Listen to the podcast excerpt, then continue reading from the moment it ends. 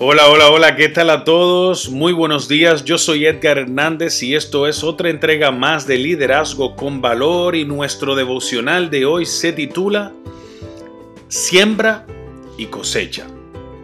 En 2 de Corintios 9:6 dice: El que siembra escasamente segará escasamente, y el que siembra generosamente generosamente segará. Usted tendrá muchas alternativas el día de hoy como cada día de su vida. Sin embargo, al tomar decisiones, por favor, recuerde siempre, memorice siempre la ley de la siembra y la cosecha.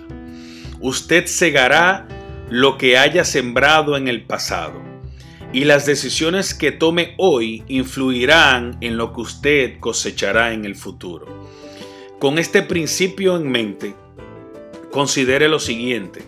Voy a hacerle varias preguntas que le llevarán a una reflexión profunda pero sencilla. ¿Qué le gustaría lograr con su vida? Si es así, ¿qué tipo de semilla está sembrando para ello?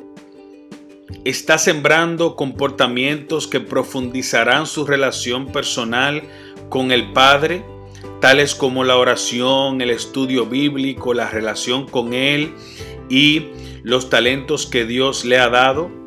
¿Está siendo generoso usted con esos talentos que Dios ha puesto en usted y está usted utilizando correctamente las habilidades con las que ha venido a este mundo?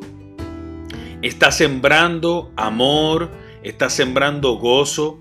paz, paciencia, benignidad, bondad, fe, mansedumbre, templanza, dominio propio en su relación personal y sus relaciones con los demás? Tenga presente las decisiones que toma todos los días de su vida, pues cada una es una semilla que está sembrando para su futuro.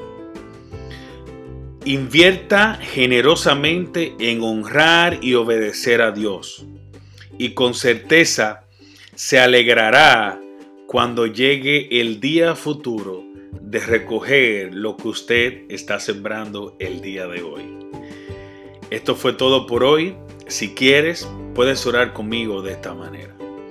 Señor, ayúdame a invertir mi vida abundantemente de manera que te honre y que pueda servir a los demás con todo lo que has puesto en mí. Ayúdame, Señor, a sembrar correctamente para cosechar correctamente, a sembrar con generosidad para cosechar con generosidad y a tener un buen día. Que tengan un lindo día, que Dios les bendiga y será hasta la próxima en otra entrega más de Liderazgo con Valor. Bye bye.